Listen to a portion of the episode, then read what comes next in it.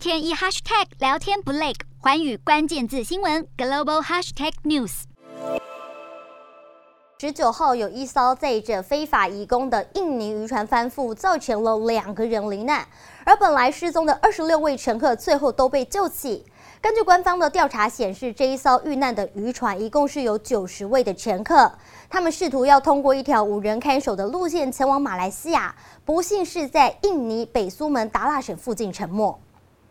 而这样的事故呢，层出不穷。今年一月，六名印尼女性疑似企图非法入境马来西亚，最后是在大马海岸溺毙。而造成印尼偷渡状况严重的原因呢，是为了寻求一份温饱。比较穷困的民众都希望可以到相对富裕的马来西亚来找工作，但是由于海象不稳、时常天候恶劣以及缺乏安全措施，因此船难是相当的常见。